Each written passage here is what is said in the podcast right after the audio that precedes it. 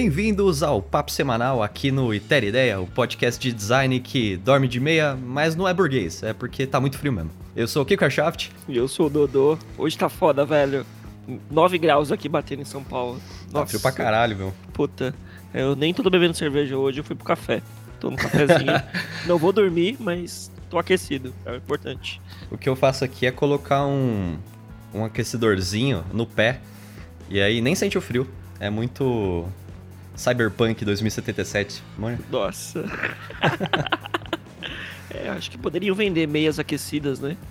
Meias aquecidas, pode criar uma meia que você liga na tomada. Não vejo como dá errado.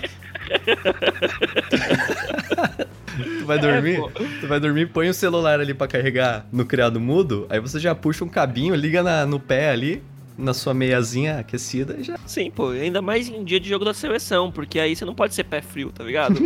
pé quente. Vai Brasil. Vai Brasil, ó. Tá aí uma coisa que que eu não acompanho, futebol, cara. Mas respeito quem acompanha, tem problema não. Cara, eu não gosto da seleção.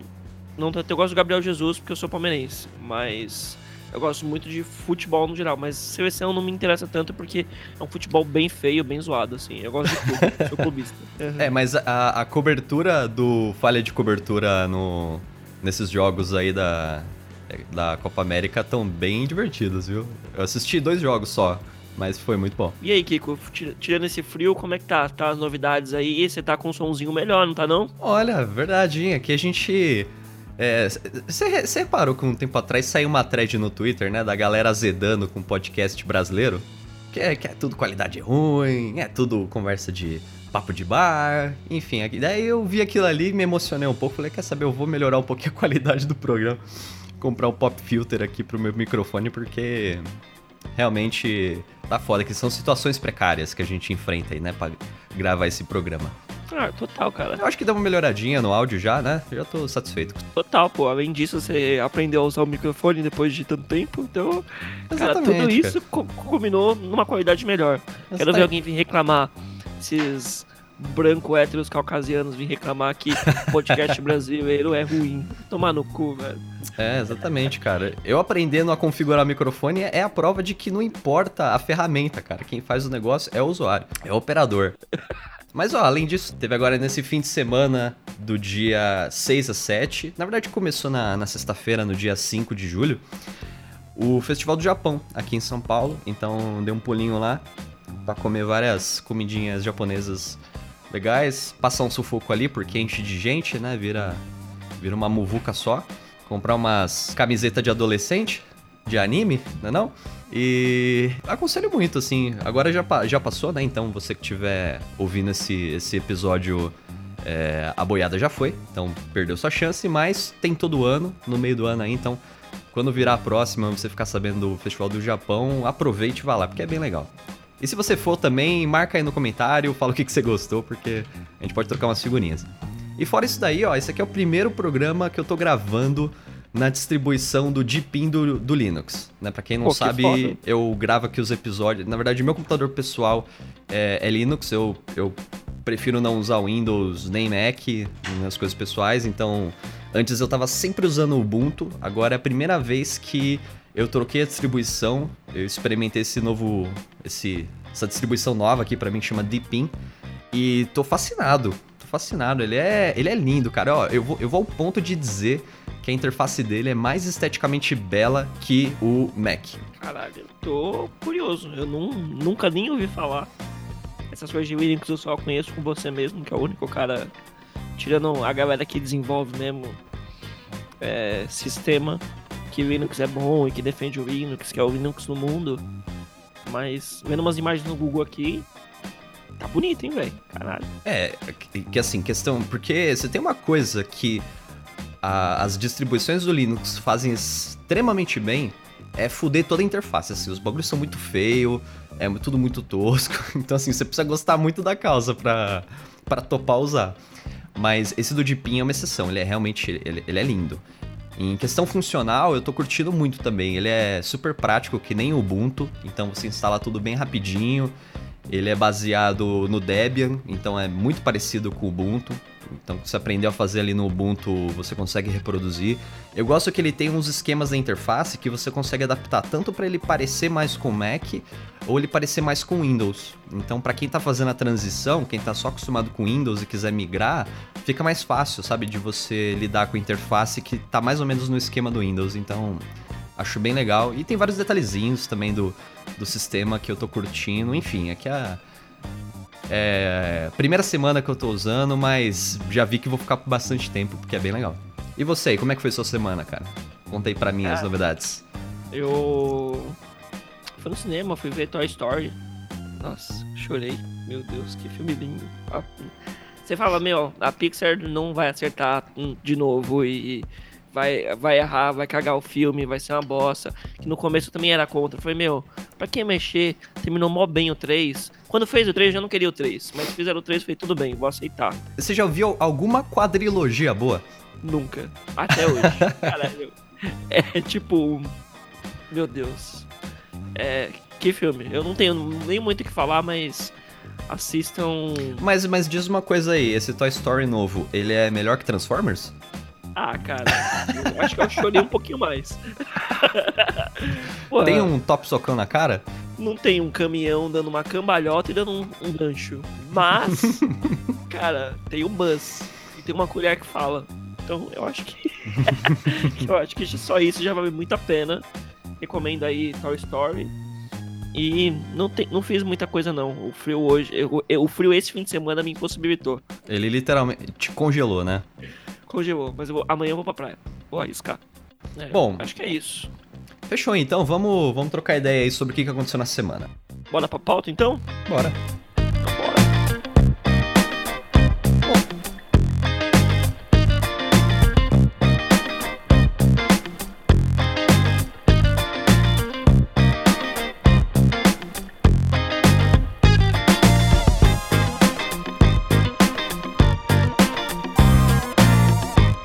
Dodô, parece que o sonho acabou, né? Aparentemente aí, no dia 27 de junho foi anunciado que Johnny Ive, The, The Ive, The Johnny, tá saindo da Apple. Sim. É, isso é para dizer, isso é para aquela galera que acha que o Italy não fala sobre política. Cara, a saída dele foi sobre política. é, foi, foi um pouco, né? E é engraçado porque o cara tava quanto? Há 27 anos na é, Apple? Tipo isso. 28 anos, 27 anos. O cara tá uma vida na Apple, né? Imagina você trabalhar uma vida dentro da empresa você basicamente construir toda a estrutura do design daquela empresa e aí você pega suas malinhas e abraça se vira aí. Total, e cara, é... não são só 27 anos, ele basicamente influenciou metade do mundo assim com a base e desenvolveu produtos para todo mundo e conseguiu levar num jeito, num nível tão alto os produtos, a qualidade, a, entrega para o usuário final num nível bizarro por uma mesma empresa por 27 anos. A Apple tem as suas que é idas e vindas, seus altos e baixos, mas não dá para negar, tipo, o, o, o design que ele propôs nos produtos que ele fez normalmente são muito bem executados, desde os mais simples até da faculdade. lembro que eu li o livro dele na faculdade uhum. pra fazer um trabalho. Eu falei, caralho, velho, eu já era show, showman desde novo, tá ligado? E aí ele foi pra empresa mais showman do mundo, tá ligado? Tipo, puta, vamos dar show aqui. E eles sabiam fazer um show muito bem. A coisa que ficou fixada na minha memória daquele livro é a imagem do Johnny Ive adolescente headbanger, cara. Total. cabelão gigante, aqueles cabelão de ovelha. Nossa, loucura. Você olha pra ele hoje, você não consegue imaginar, mas enfim, eu, eu ganho o meu respeito pelo, pelo Ive com essa foto Total. aí. É mais do que pelo Ivo, porque o Ivo é uma puta puxação de saco.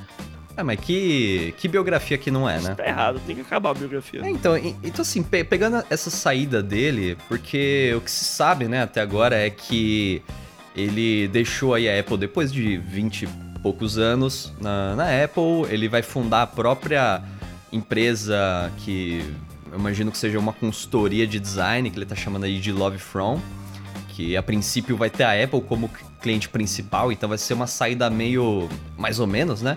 Ele vai sair, mas não vai sair, ele vai sair aos, aos pouquinhos, porque ele vai continuar nessa empresa terceira.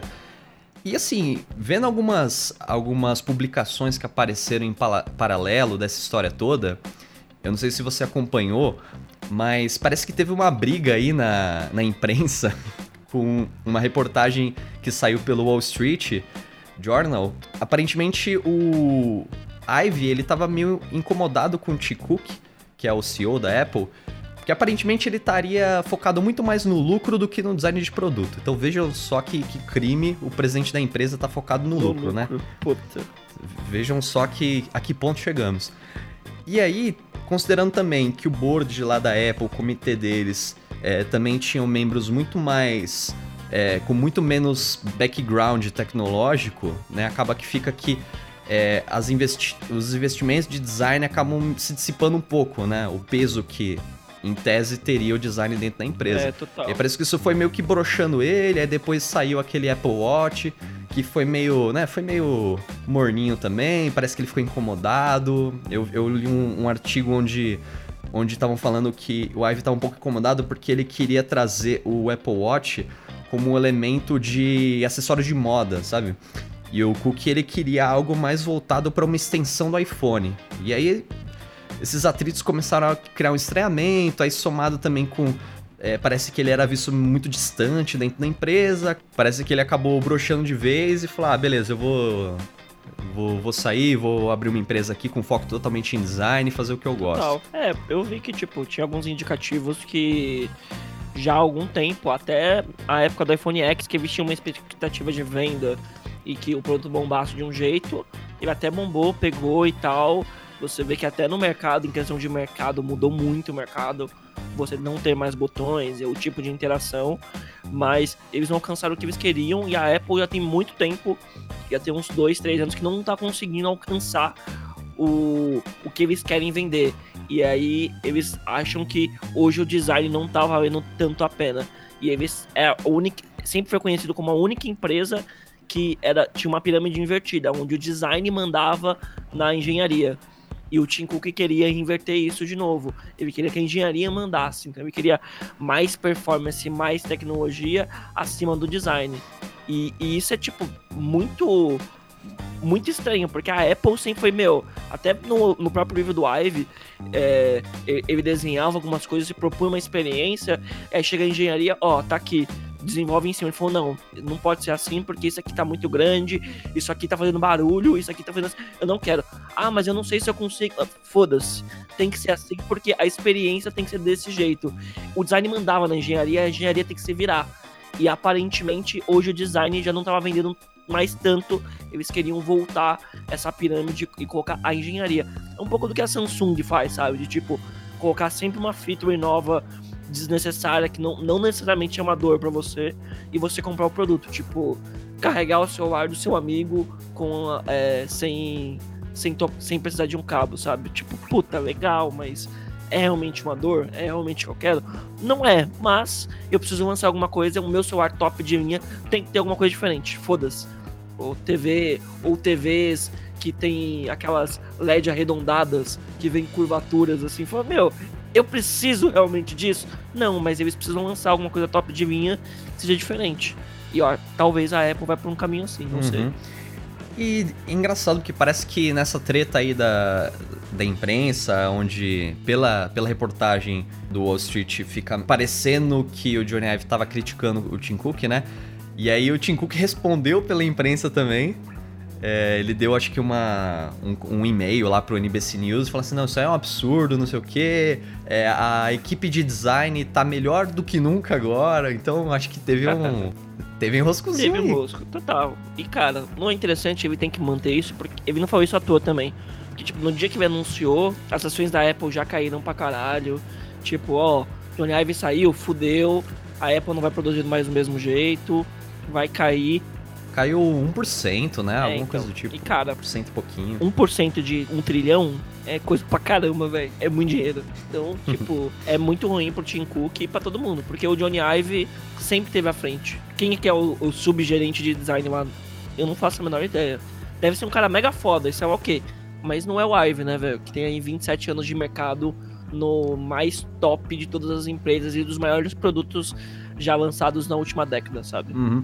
E, e, pegando o fanboyismo aí do, do Ivy, é, eu, eu vi um artigo também do New Yorker, em que é, o, o, autor lá, o Nikhil Saval, ele faz um comentário, uma crítica, na verdade, sobre essa imagem que a gente tem do Ive como um puta representante fodão, de novas diretrizes de design, é, sabe, como um super-herói ali do, que, que, todo mundo respeita, que todo mundo é treinado a respeitar. E ele, ele começa fazendo uma crítica falando como que as decisões de design do Ive influenciaram o design de produto, de tecnologia e celulares e meio que deu uma padronizada e tipo, matou algumas oportunidades, sabe? Ele, ele começa falando um pouco sobre o telefone clássico, aquele modelo 500 lá, sabe aquele classicão que você tem o, o handlezinho, aí você tem uma paradinha de girar para para passar os números lá. Obrigado.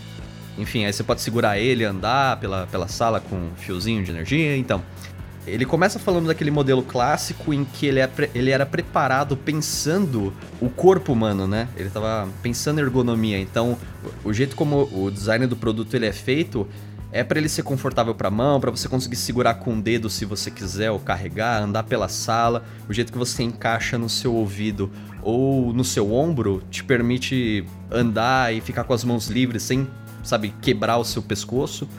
Então ele é feito para interagir com o corpo humano, ao passo que é, com as propostas que o Ivy vai concebendo, né, junto lá com o Steve Jobs, desde o iMac, do iPod e tal, é, a gente vai indo por um caminho muito mais de pasteurizar as coisas, sabe? De você fazer tipo uma telinha chapadona que não encaixa bem em lugar nenhum do seu corpo, não encaixa bem no bolso, não encaixa bem na mão. Ela é feita única e exclusivamente para o seu dedo. Ela é projetada pro seu dedo, mas não para todo o resto. E aí ele traz essa crítica para falar assim, putz, o que ele tá trazendo, essa inovação que ele tá trazendo de simplicidade e tal, realmente ela é, ela é positiva porque a gente tá meio que descartando várias oportunidades de design de produto, de trazer elementos novos, porque a, o que a Apple tem feito dentro da, dessa liderança do Ive é tipo descartar esses elementos para criar padrões únicos, né? Como se fosse ter um elemento assim único, uma tela que não tem mais nada, não tem botão, não tem negocinho de girar, não tem onde segurar, é simplesmente um vidrão na sua mão que faz tudo e que quer substituir tudo, quer substituir todos os objetos que você tem ao seu redor. Então você tem um livro para ler? Não, agora você não vai ter mais livro, você vai ter uma, um pedaço de vidro na sua mão. Ah, você tem um telefone? Não, agora você vai ter um pedaço de vidro na sua mão. Então, ele, ele começa a fazer um pouco essa crítica pra gente ver se realmente esse legado, né, que se fala que, que veio com, com Johnny Ive, se, se ele realmente é produtivo. E eu fico pensando o quanto que realmente essa, essas diretrizes, esses, esses conceitos de design que a Apple instaurou ao longo das décadas, se realmente ela é tão legal assim, porque realmente ela muda muita coisa. Ela ela traz um padrão de design muito específico. E eu não sei se isso é re realmente bom ou se a gente foi treinado a aceitar que isso é bom porque a Apple. Manja, porque a gente estudou design, estudando design você sabe que a referência é a Apple. E que o Johnny Ive é foda e por isso você tem que aceitar a parada. Será que realmente é bom? Fiquei um pouco questionando isso daí. Ah, cara, é, é bem complicado falar isso porque não dá pra gente pensar no que de um jeito como se não tivesse acontecido ou como se a Apple não tivesse vindo e mudado as coisas. Deu para ver que tipo em muitos tem até no discurso do Ive nas, na, numa das reportagens que tipo ele comprou muitas brigas em nome do design com o mercado e com tendências e sei lá o que, falando ó, eu acho que em questão de experiência é isso e a Apple acreditava no propósito dela e colocava as coisas no mercado e, e muitos, muitas vezes foi positivo e revolucionou, mudou o jeito. Porque eu não sei, tipo, você vê até. Tirando, o Google até faz um pouco disso, mas você vê outras pegando o mundo de computadores e celulares, por exemplo, você vê que todo mundo vai meio pelo caminho confortável, sabe? É, quando se trata de mudar um pouquinho de ver, o jeito de ver as coisas e tratar a inovação, eles acabam sendo indo pelo mesmo caminho. Você não vê nada muito diferente. E a Apple tinha um mindset disso. Tanto que qualquer produto que lance, você já espera alguma coisa a mais, qualquer um, porque a Apple faz uma coisinha diferente, sabe? Nem que seja um cartão de crédito que tipo vai te dar cashback em dinheiro é, a cada 1% das suas compras. Não precisa ficar recebendo push notification, sabe? Os caras tratam um modelo de negócio totalmente diferente. Eles mudam, conseguem alinhar tecnologia, negócio e design num nível um pouco mais a mais, assim, que você fala, caralho, não esperava isso, mas isso faz toda a diferença.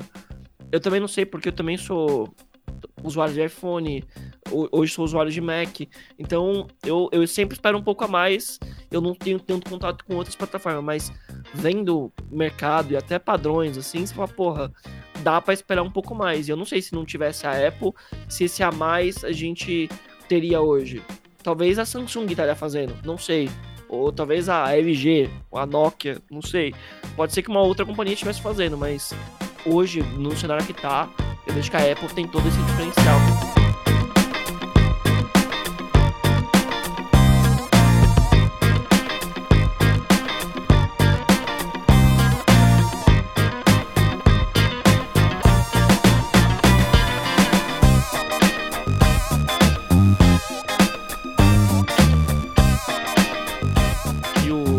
Nosso próximo assunto vai ser de um artigo que saiu recentemente no Medium do Manuel Lima, lá do Gustavo Google. Lima? Não. Parece no BR, fala que é BR, mas não é BR. Infelizmente. É, infelizmente. E Gustavo Lima não dá, né? Nem Lucas Lima. Puta que pariu. É tudo ruim. Mas esse Lima é bom. Ele fez um puta artigo sobre uma atualização do, do guideline do Google sobre data visualization jogou seis princípios. A gente vai deixar o link no post. É bem interessante. O Google também atualizou é, no material do Mature Design de Guidelines de Data Visualization, que basicamente é a arte de contar histórias com números, que é magnífico, assim. Você conta muita história com números, Kiko? Eu conto histórias com tudo. se tem... É, mas falando sério, se, se tem uma coisa que, que eu tenho aprendido nos últimos anos e usado a extensão é como que tudo funciona melhor quando você coloca uma história no meio da, da questão. Então, se você quer fazer uma apresentação num PowerPoint, se você chegar lá e começa informação 1, informação 2, informação 3 e vai jogando slide, slide, slide, ok, pode até funcionar, mas fica meio medíocre. Agora, se você consegue encaixar uma história, encaixar uma narrativa lá dentro de por que, que aquilo é necessário, como que aquilo se desenvolve, o que, que aquilo ali significa, parece que a mensagem ela realmente atinge, sabe? E não, e não serve só para apresentação, serve para qualquer coisa. Desde que eu comecei a reparar isso, eu gosto de usar histórias para absolutamente qualquer coisa que eu for fazer. Se eu vou escrever um texto lá no Coletivo X, eu tento bolar uma história. Se eu vou tentar fazer um pitch aqui dentro da empresa, eu tento bolar uma história. É, eu não consigo mais enxergar momentos em que um storytelling não ajude. E eu acho que com gráficos é a mesma coisa. Por mais que você pegue um, um gráfico qualquer que dê para você trabalhar ali as, a usabilidade dele, deixar as informações super claras, é, destacar o que você precisa destacar, eu acho que ainda existe um gap de você dar um significado para aquilo, sabe? Então, para você conseguir dar um significado, você precisa entender o contexto das coisas, né? Entendendo o contexto de como que você vai apresentar aquela informação, dependendo do momento, dependendo de como que você vai elaborar essa construção da, da comunicação, da sua história, você vai usando o gráfico de formas diferentes. Eu acho que até para gráfico esse mesmo pensamento funciona. E algo que eu achei muito interessante aqui dessa atualização do das guidelines do Mature Design Olha, eu não sei vocês, mas eu pessoalmente nunca tinha visto essa tab. Eu já consultei o Mature Design várias vezes, eu ainda não tinha visto dire... as diretrizes deles para visualização de dados. Eu não sei o quanto disso aqui que é novo, porque eu realmente eu nunca tinha visto essa construção aqui. E uma coisa que me chamou muita atenção é como que na documentação eles tentam quebrar cada, cada pequeno elemento, cada pequeno componente de um gráfico e você conseguir dar significado para cada um dos tipos de informação. Por exemplo, você tem gráficos variados. O que, que você quer comunicar com o gráfico? Você quer mostrar uma evolução no tempo? Você quer comparar informações diferentes? Você quer pontuar algo específico? Você quer correlacionar? Dependendo disso, você tem algumas tabelas que você consegue usar. Legal, beleza. Só que dentro de uma tabela, você consegue usar elementos gráficos, você consegue usar cor, você consegue usar tipografia, você consegue usar linhas, fios, é, textos de apoio, controles. E cada um desses pequenos elementos, eles vão trabalhando aqui na documentação como que você pode usar cada um deles para passar uma informação do jeito que você espera. Então, se você quer comparar duas informações diferentes, como que você pode usar fundos? Como que você pode usar linhas?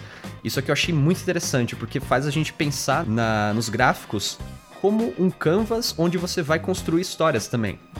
Eu não, eu não tinha parado muito para pensar sobre isso ainda, sabe? E dá muito para fazer isso. E eu achei legal que eles, eles tentam trazer essa discussão no nível bem micro mesmo. Então eles trazem muitos elementos pontuais que, que, que a gente consegue utilizar, abre muitas portas né? Tem a, ainda a questão técnica, tipo, de implementação, né? Se você for fazer isso no front-end, talvez o seu framework não aceite, né? Algumas modificações, mas a nível de conceito, de como é que você consegue criar uma visualização de dados, é sensacional. Total. E, cara, as segmentações que eles fizeram, é, o, o melhor das regras é que você consegue evitar também alguns erros básicos, de tipo, sei lá, é, fazer comparação de gráficos com dois, é, dois gráficos de um em pizza, por exemplo.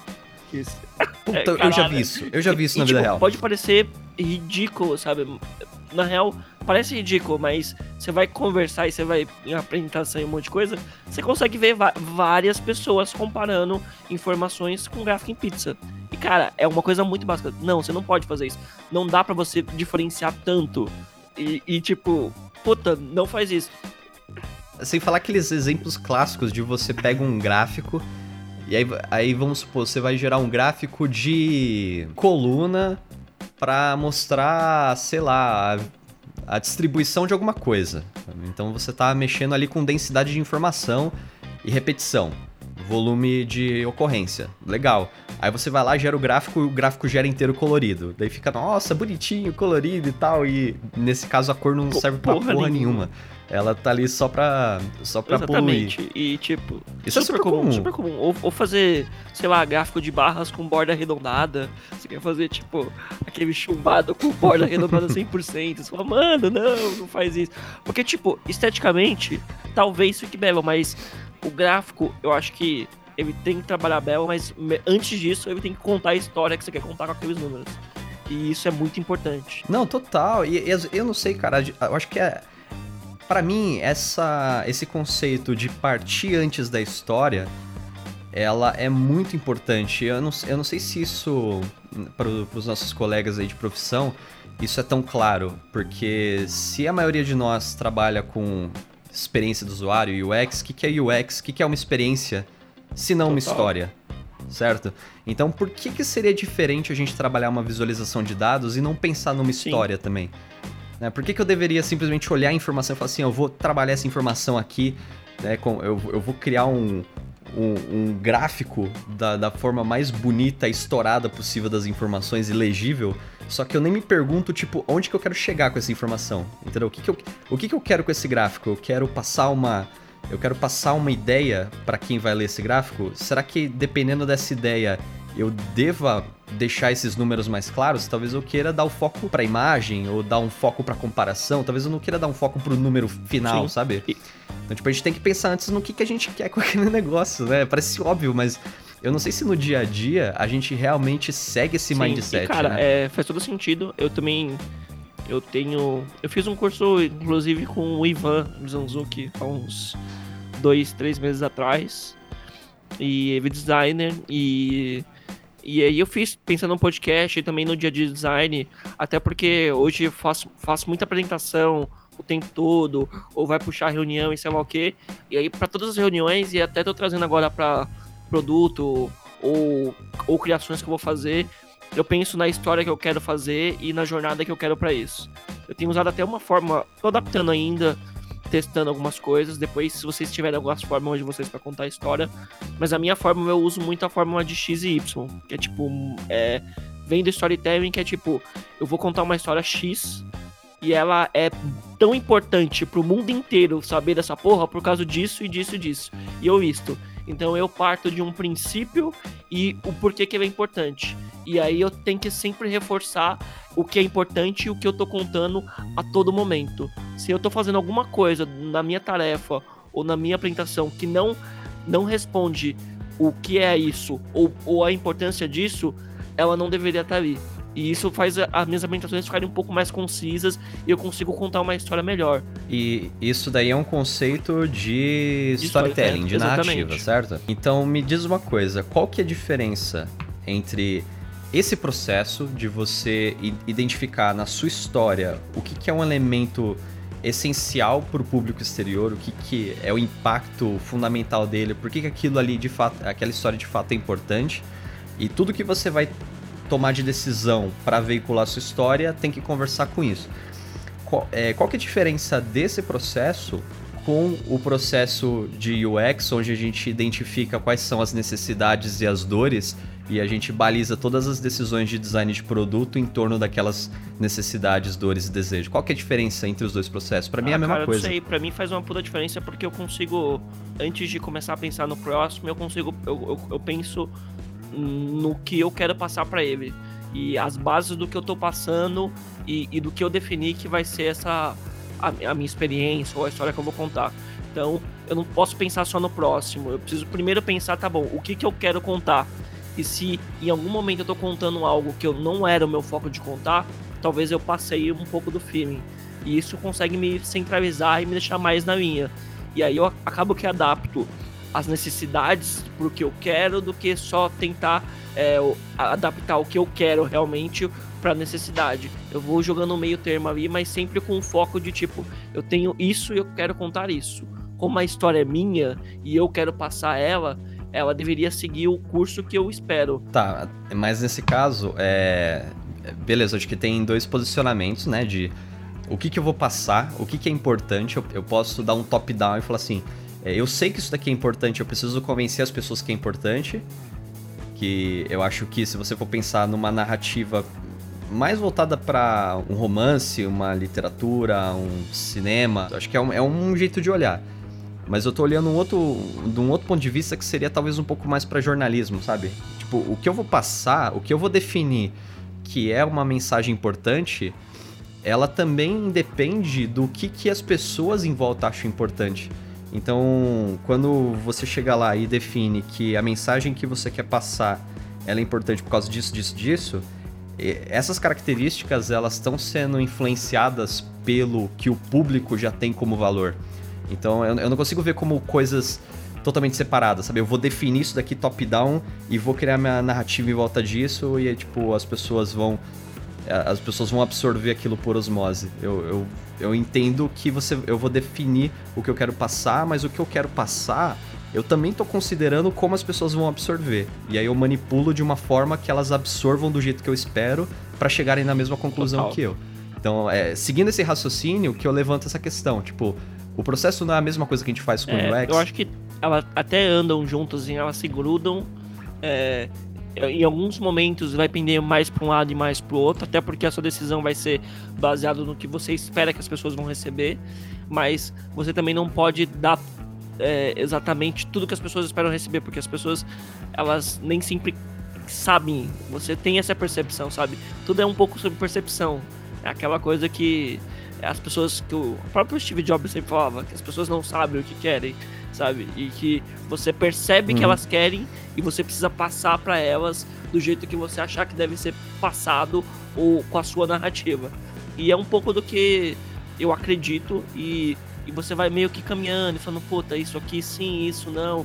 É, é, é uma questão muito de adaptação, mas eu acho que definir uma matriz inicial e tipo ter os seus valores bem definidos no começo faz toda a diferença, assim, muito. E pensando na aplicação disso por meio de gráficos e visualização de dados, que é no caso aqui o que a gente está discutindo, né, dessas guidelines que a Google está tentando consolidar para a gente trabalhar com visualização de dados, é, faz ainda mais sentido, né? Pensando aqui no, no mundo é um mundo corporativo onde cada vez mais a gente está falando de números, de dados, de data science.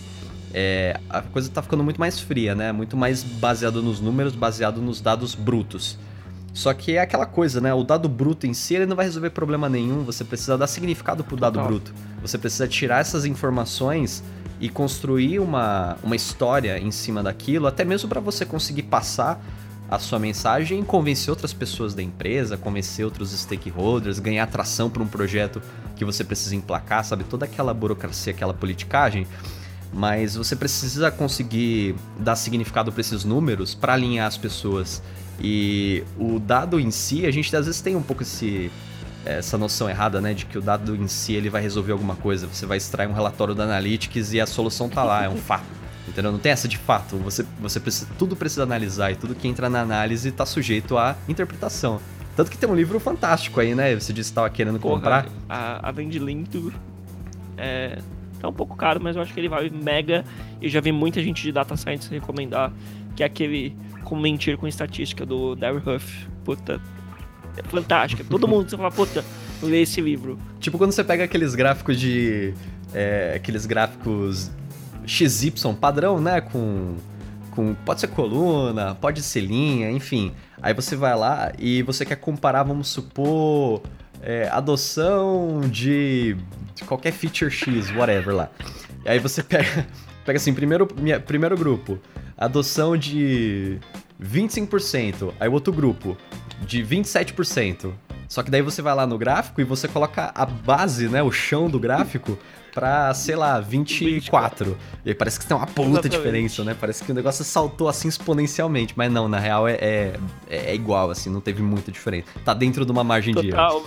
Então, acho que esse, esse, é um exemplo clássico de como que você consegue foder um gráfico pra, pra passar a sua, a sua ideia, né? Só que nesse caso é uma aplicação Dark Pattern, né? Você tá sacaneando ali na, na implementação. Chegou aqui e falou assim, Kiko, é, o podcast estourou. Ontem a gente bateu, sei lá, 20. É, o ano passado a gente tinha 10 views e agora a gente tem o triplo, sabe, cara? Olha o gráfico como estourou. Olha aqui, olha essa comparação. Porque o teto tá em 29, tá ligado? E aí você fala: caraca, a gente tá crescendo muito três vezes em um ano. Que fantástico. Todos os dados são verdadeiros. O que você meter lá no gráfico é um dado, é um, é um em tese, né? É um fato. Só que para onde que aquele fato te leva? Você precisa interpretar, né? Precisa dar significado. É, e é, é, é bem complicado, porque essa malemolência dos, dos dados, ele pode te induzir a uma decisão errada uma decisão certa, sabe? E como de, pega de interpretação e de talvez um PDT, uma história bonitinha, ele pode te induzir a fazer qualquer coisa, sabe? Você pode tomar a decisão errada de um produto ou de um país, não sei, com base em dados. É um pouco bem complicado. é, e nessa, e nessa de, de, visualização errada, a gente tem aquele Tumblr lendário, fantástico, um dos melhores Tumblrs de design do mundo, que é o WTF Visualizations. É, eu, eu, não sei, eu não sei nem como explicar isso aqui. Você quer tentar explicar essa obra Cara, de arte? Ele tem basicamente é, é, um padrões de data visualization que você nunca deve seguir. Que tipo. é, é, é são comparações. Eu não sei de onde eles tiraram, mas sei lá, eles. O primeiro exemplo aqui que tá hoje, eles sempre tá atualizando, então sempre vão, col col vão, vão colando lá, porque tem sempre novos. É tipo, é, é, a indústria do, da plataforma de Smart Glass. E aí, tipo assim, é um círculo, aquele meio pizza com furo no meio lá, rosquinha, gráfico rosquinha. E aí, tipo assim, o primeiro é Microsoft Online, 77%. Aí o segundo é o Magic Leap, 67%. Como assim, velho? Você tem um gráfico de 389%. e aí vai comparar. Mano, é tipo.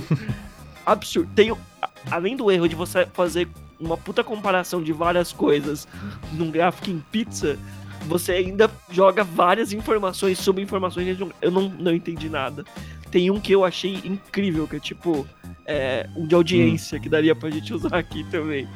E aí o, o primeiro ano é. aqui é tipo 11, 11 milhões em 2010. Aí, pro segundo ano, que é 12 milhões, os caras só aumentaram o, o, o, o ícone da antenazinha e aumentaram assim um pouquinho, tipo uns 20%, aumentaram o gráfico da antenazinha. E aí no terceiro ano, é, eles aumentaram tipo o dobro do, do outro com 16 milhões. Então isso é passar a ideia com o gráfico que o, a audiência tá é aumentando. É muito bom, nossa. É... Pra matar no nosso contexto BR aqui, ó, eu achei um último aqui, que é inclusive do UOL, velho. Cara, tá como fonte UOL, que é tipo, é, Dória lidera as pesquisas a ponto Ibope. Aí tá, lá, aí tá lá o Dória disparado, 22%. Só que aí um dos últimos é brancos votos em nulo, 40%. Que tipo, meu, é metade do de 40%. Tipo, não faz sentido algum. Você fala, puta que pariu. E aí tem um de 15 aqui, e tipo, o de 15 tá tipo muito, muito, muito, muito inferior. E o de 22, que é a, a porcentagem do, do Dória, tá a partir dos 90%. Meu, é tipo. é o creme, la creme. É, venham, porque é o creme da internet, dos gráficos. Você não, nunca deve fazer. É muito bom. É muito bom.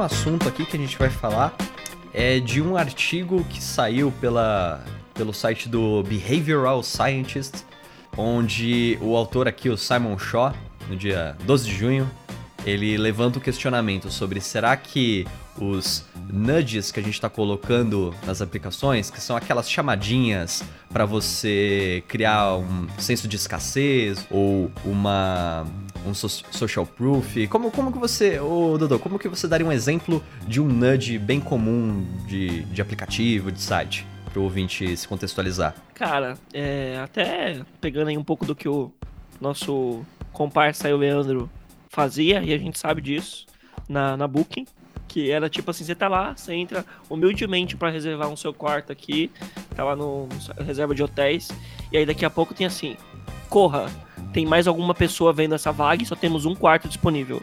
É tipo, vá, faça agora porque você vai perder. Outras 20 pessoas já olharam esse quarto e já reservaram esse quarto.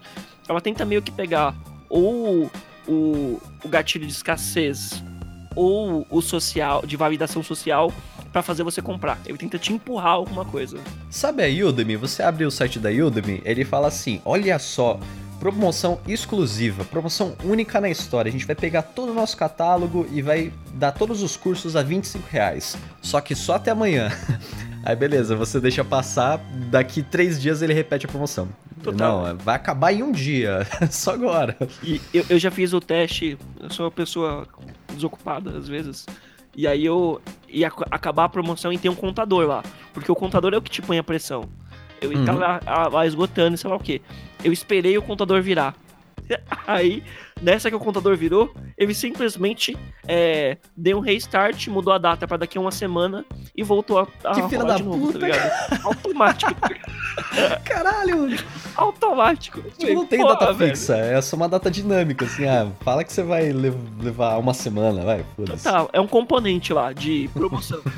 Enfim, e aí aqui esse, esse artigo do Simon Shaw, ele comenta sobre a possibilidade dessas chamadas, de, dessas beliscadas que a gente dá no usuário para tentar criar um senso de escassez, se isso está começando a ficar mais notório e as pessoas estão começando a dar menos bola para isso. E aí o que ele fez aqui, ele trabalha numa consultoria inglesa, né? Todo, todo esse texto é sobre o contexto inglês britânico aqui.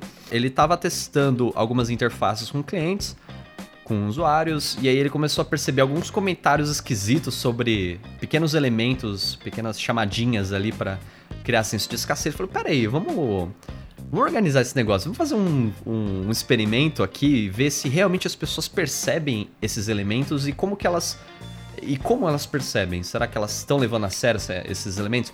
E aí, dentro desse teste, ele não especifica como exatamente que ele fez o teste, tá? Não sei se foi um negócio é, online, se foi presencial, não fica claro. Mas é uma amostragem grande, né? Parece que aqui Total. são duas, duas, duas mil pessoas, então, cara, para um teste é, qualitativo, é gente pra caralho, velho. É muita gente. Sim, é, é, bem, é bastante gente. Eu fiquei até de cara, porque eu queria ter visto o artigo completo, como ele fez o estudo para aplicar esse tipo de coisa. E eu confesso que isso me caiu um pouco de descrença, mas vamos lá, bora segue. Então, assim, a amostragem é gigante, né? E aí ele, ele dava um cenário hipotético pro, pro usuário de reservar um hotel para a próxima semana. E aí ele dava uma interface ali de uma num site de reservar hotel, né, que todo mundo que lê isso aqui sabe que ele tá falando da Booking. Eu acho que tá bem claro que ele não tá falando de ninguém além da Booking, mas enfim, vamos vamos vamos pensar aqui que talvez não seja a Booking. E aí ele dá a tarefa pro usuário de fazer uma compra e ele vai questionando no meio do, desse teste é, comentário das pessoas sobre esses elementos. E aí ele, é, ele começa a perceber desses resultados que dois terços das pessoas viram aquilo como uma pressão de vendas. Então assim, meu, não é que tá acabando, é simplesmente o site ele tá tentando me forçar aqui a vender, entendeu? É o Polishop deles aqui, quer forçar que eu compre agora, mas não é para levar a sério, né? Cinco, mais ou menos 49% das pessoas, né? 49% das pessoas, elas disseram que aquilo afetava de alguma forma a confiança que ela tinha no site, porque ela não levava muito a sério, não achava que era verdadeiro. E 16% acreditaram nessa informação, que realmente aquela escassez era real. E aí, com base nisso, ele vai é, ele vai questionando um pouco mais, né? E alguns usuários vão falando, não, porque isso daqui é muito comum, site é, de compra, varejo, que eles ficam colocando aí que vai acabar. Vai acabar porra nenhuma, a gente compra a hora que quiser, isso aqui é só, só charlatanismo. E com base nesses resultados, ele levanta né, essa, um, pouco de evidência de que as pessoas estão ficando um pouco mais conscientes disso e um pouco mais críticas, né? Então, por um lado, tem esse ponto de que é, as pessoas, isso pode ter um efeito rebote, né? De você tentar forçar o usuário aí por um lado, só que daí ele percebe que ele está sendo manipulado e ele faz o contrário. Tipo, ah, você quer que eu reserve esse quarto aqui agora? Então, quer saber, ô filhão? Não vou reservar ele não. Vou reservar o outro. Ou não vou nem reservar. Vou reservar amanhã. Porque eu, eu sou dono das minhas escolhas, eu não vou deixar ninguém me influenciar nada. Então pode ter um efeito rebote. E tem um outro lado que é se essas informações aí para gerar um senso de escassez, se elas ainda estão dando resultado, né? Acho que são duas, duas hipóteses aqui que ele levantou que tem um pouquinho de evidência para mostrar que sim, tem, tem um pouco desses efeitos. Sim, e cara, é, é bem complicado. Eu, por isso que eu fiquei muito curioso para saber como que ele mediu esse tipo de coisa e tentou, porque eu acho uma puta filha da putagem isso. Eu acho um dark pattern isso. Tudo, tudo isso eu acho um dark pattern fodido. Que a gente não aceita como dark pattern. A gente acha que é, dark pattern é só aquele botão que parece um X que a gente vai clicar e na real é um botão de compra, sabe? é bem complicado. Que não fecha nada, só abre outro pop-up. É, mas eu fico curioso, porque eu acho que é muito invasivo, até o fé que as pessoas estão aprendendo que não é bem assim, se eu quiser comprar eu compro, mas ao mesmo tempo gera aquela ansiedade. Mas e se eu não comprar? Será que não, não pega? Talvez num efeito individual isso cause isso, mas num efeito populacional, numa visão mais macro, é, ela seja muito eficiente. Então acho difícil as pessoas não estar sendo enganadas ou sem influ... às vezes não é nem enganada, sendo influenciadas pelo Nandes. Porque a partir do momento que você reagiu positivo ou negativamente, ah, não, com... não vou comprar esse aqui porque esse tem, vou comprar o próximo. Cara, ele funcionou do mesmo jeito. O objetivo dele não é comprar aquele quarto. Talvez seja você então, comprar. Então, mas ó, uma, um ponto que a gente já já conversou lá no nosso grupo do Telegram. Você que ainda não tá no grupo do Telegram, entre, porque tem muita discussão boa rolando algumas conversas que já aconteceram, que inclusive o Leandro já comentou lá enquanto ele estava na Booking, que assim, beleza, é uma discussão se essas chamadas, se, se esses elementos de criar pressão por tempo no, no usuário, se isso é um dark pattern. Porque tem argumentos para você usar para falar que realmente é um dark pattern, porque você está botando uma pressão desnecessária em cima do cliente, tipo, para algo que em tese não é a tarefa dele. Porém, a informação da escassez ela é verdadeira. Então vamos supor que eu tô falando para ele que faltam 10, é, 10 quartos naquele hotel para esgotar todos. Então se a tarefa dele tá sendo buscar aquele hotel e eu tô estudando é, aquele quarto porque eu quero buscar lá, saber que faltam 10 para mim é importante, porque se eu quero realmente buscar ali, saber que eu preciso fazer aquilo rápido é fundamental. Então assim, a informação ela não deixa de ser verdadeira por causa disso. E é, então, assim, você consegue ter um argumento em prol de falar que isso é um Dark Pattern e também em prol de falar que não, isso aí é necessário, porque você está dando a informação necessária na mão do, do usuário. Só que, olha que coisa bizarra, porque independente é, disso ser necessário ou não, conforme as pessoas vão aprendendo que isso é um padrão de mercado e todos os sites usam e reutilizam isso é, ad nauseum, né? Até ficar chato eles começam a botar menos fé naquilo. Então, por mais que. Olha que bizarro, por mais que a informação de que a escassez ela é verdadeira, de que realmente aquilo vai acabar em breve e aquilo é importante para o usuário de alguma forma, ele deixa de levar a sério simplesmente porque ele foi exposto demais a esse tipo de informação em outros lugares, né? Bizarro, porque o que, você vai fazer? A informação ela não deixa de ser verdadeira porque você viu ela demais. Né? Se, eu, se eu entrar, vamos supor que eu entre lá no. É, num, num site que está anunciando uma promoção de 20% off em tempo limitado. É, não é porque eu tô muito acostumado com esse tipo de promoção que aquilo deixa de ser verdadeiro. Então, é, por que, que eu tô levando menos a sério isso. Eu deveria levar menos a sério isso? É bizarro, né? Total, e tudo isso é reputação, na real, porque você vê esse nudge que te incentiva a comprar coisa mais rápido e sei lá o que. É, e você não tem a confiança de que aquilo é verdadeiro ou não.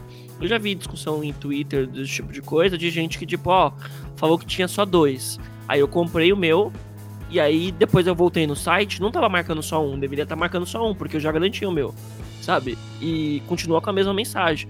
E aí você vê esse tipo de discussão e meio que desmoraliza. E você não bota tanta fé.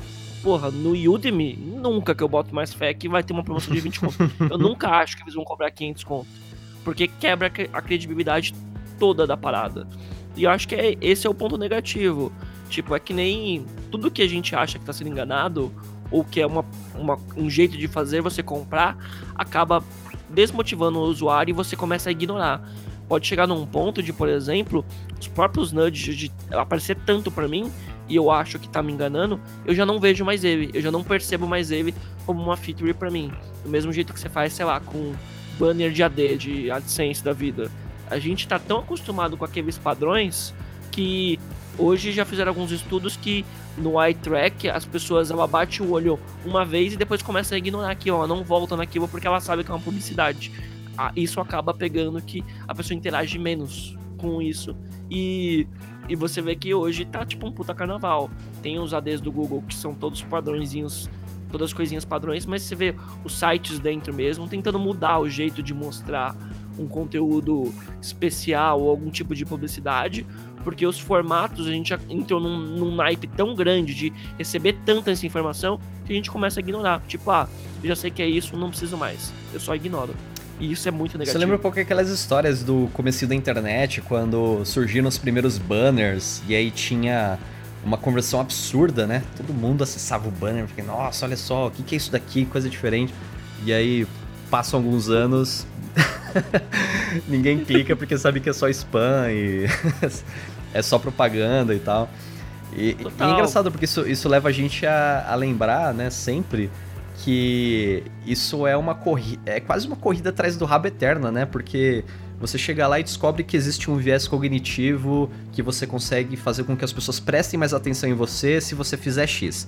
Aí você vai lá e começa a fazer isso. Aí passa um tempo, as pessoas percebem que elas não estão conseguindo resolver o problema delas com aquilo, começam a ignorar aquele negócio. Então, o que antes era uma boa prática, vai uma heurística, ela já não é mais válida. Ela passa, passa algum tempo, satura e não é mais verdadeira. Então, é, às vezes eu tenho um pouco essa percepção, né, de olhar algumas heurísticas, algumas boas práticas e achar que elas são meio que imutáveis, sabe? Elas são é, questões de lógica, de bom senso de usabilidade é, ou de ou de psicologia humana, que são coisas que não mudam. Mas não, mas espera lá, muda sim, sabe? Pode acontecer que algo que funcionava há cinco anos atrás já não funciona hoje. É o que a gente sempre precisa estar tá voltando e relendo e reaprendendo, por mais que seja algo que você usou sua vida toda, vale a pena dar uma olhada nas pesquisas que estão saindo agora, se tem é, pessoas que estão começando a contradizer esses efeitos que você achava que existiam.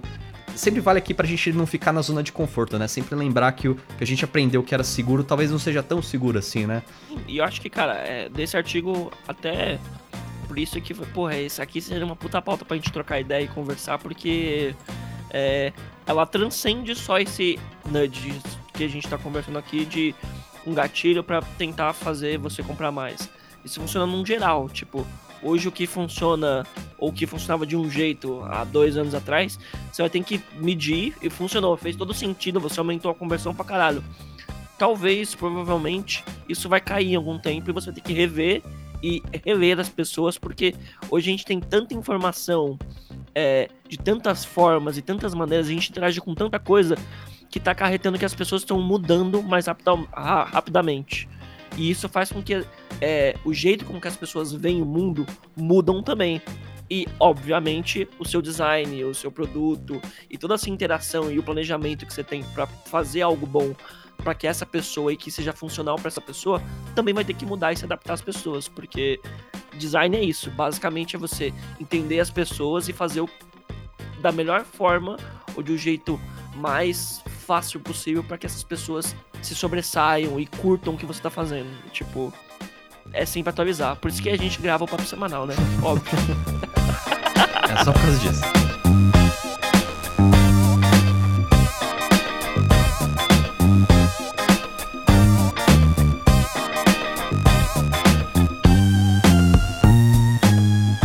Beleza, tá muito bom o papo aqui, mas precisamos encerrar aí o, o episódio, então, Dodô, se você tiver algum comentário final, alguma dica, alguma sugestão aí de leitura ou de ou de sítio eletrônico para dar para os nossos ouvintes, fique à vontade. Pô, a primeira dica é qual é no nosso Telegram, porque as discussões mais doidas, incríveis, com textos de mil caracteres ou 20 caracteres, depende, depende de quem está escrevendo, depende do texto. Algumas discussões são maiores do que os artigos, mas vale super a pena, porque a galera interage muito. Não sei, hoje deve ter umas 110 pessoas ali, e a galera tá sempre interagindo, se não tem um, outro interage, e meu, pega uma puta discussão muito boa, eu sempre aprendo muito com a galera lá, e eu agradeço demais. Então, meu, vem no link do, do episódio, cola no nosso Telegram, vem contribuir com isso. Se vocês tiverem pauta também pro Papo Semanal, meu, manda no grupo, ou manda no nosso Twitter, ou manda no nosso Facebook, qualquer rede. Eu acho que a gente tá até sentindo falta. Faz tempo que eu não recebo uma cartinha no e-mail, uma cartinha de DM. Manda uma DM pra gente, a gente tá muito afim de conversar, de verdade. Isso aí, manda cartinha pra gente, entra lá no Telegram, porque todo, todo mundo é bem-vindo lá. Não tem essa de ficar com vergonha, pode perguntar o que quiser. Todo mundo lá é super gente boa, super engajado. É, para finalizar aqui, eu só queria deixar um, uma dica para quem ainda não viu, quem tá, tá na caverna aí nessas últimas semanas e não foi abordado por essa página, que é o User In Your Face. Né? É uma, é uma página, uma, uma sátira aqui onde. um joguinho onde você precisa passar por uma interface, só que todas as boas práticas e heurísticas que você conhece, elas estão invertidas. Então, o botão que é para continuar, na verdade, ele é um botão de cancelar.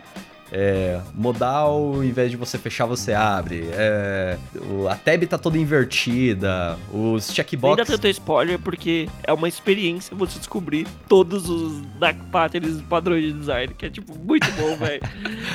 Exatamente. E assim, eu falei três elementos e ainda assim não é spoiler suficiente para estragar a brincadeira, porque você vai passar tanta raiva aqui, ó. Por exemplo, agora eu já tô travado, eu já esqueci como é que começa aqui no site. Quando você entrar no site, você vai ter que completar um processo de formulário aqui, preencher algumas informações, só que tá tudo invertido. Então você vai passar uma puta raiva, mas, meu, é, é, é muito engraçado. Eu, eu levei um puta tempo para fazer a primeira vez, porque realmente foi difícil, viu? É, eu, eu confesso que eu levei uns uns 7, 8 minutos, assim, a primeira vez. pra preencher um formulário. Cara, é, tipo, são três tarefas, três tasks, eu levei 8 minutos.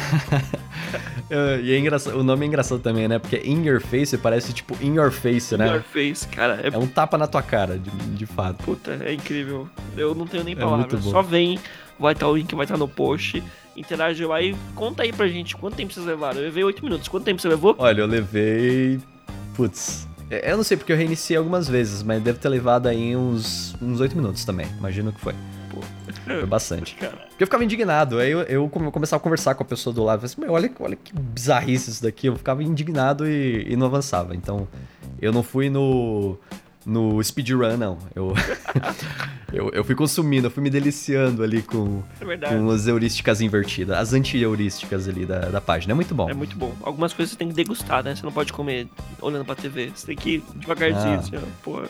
São, são sites bons demais para você visitar muito rápido, sabe? é tipo isso. Uh, é isso, então qualquer dúvida, qualquer sugestão de, de pauta, entre lá no grupo do Telegram, manda pra gente que a gente cita você aqui, tá? Não tem problema nenhum. Se quiser inclusive participar aí, os convites são, são muito abertos. É, obrigado por ter ouvido até agora e até a próxima. Até a próxima, gente. Tchau, tchau. Tchau, tchau, um abraço.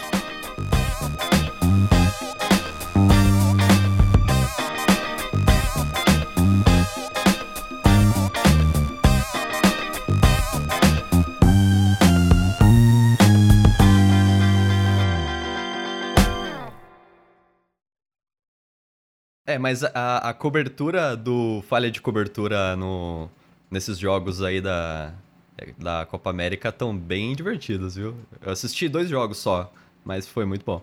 Eu recomendo muito vocês verem o último hoje, porque como o Brasil ganhou, o Daniel deu um, um copo de água pro Serginho beber. Olha Ele só, cara. Tava com sede e não bebia água. E aí, tipo, a aposta era que ele poderia beber um copo de água. E, cara, ele ganhou um copo de água. Eu tava mega feliz. Assim, Nossa, ó. devia ter tomado no canudinho, né? Como é que é? Serginho da Pereira Nunes. Professor,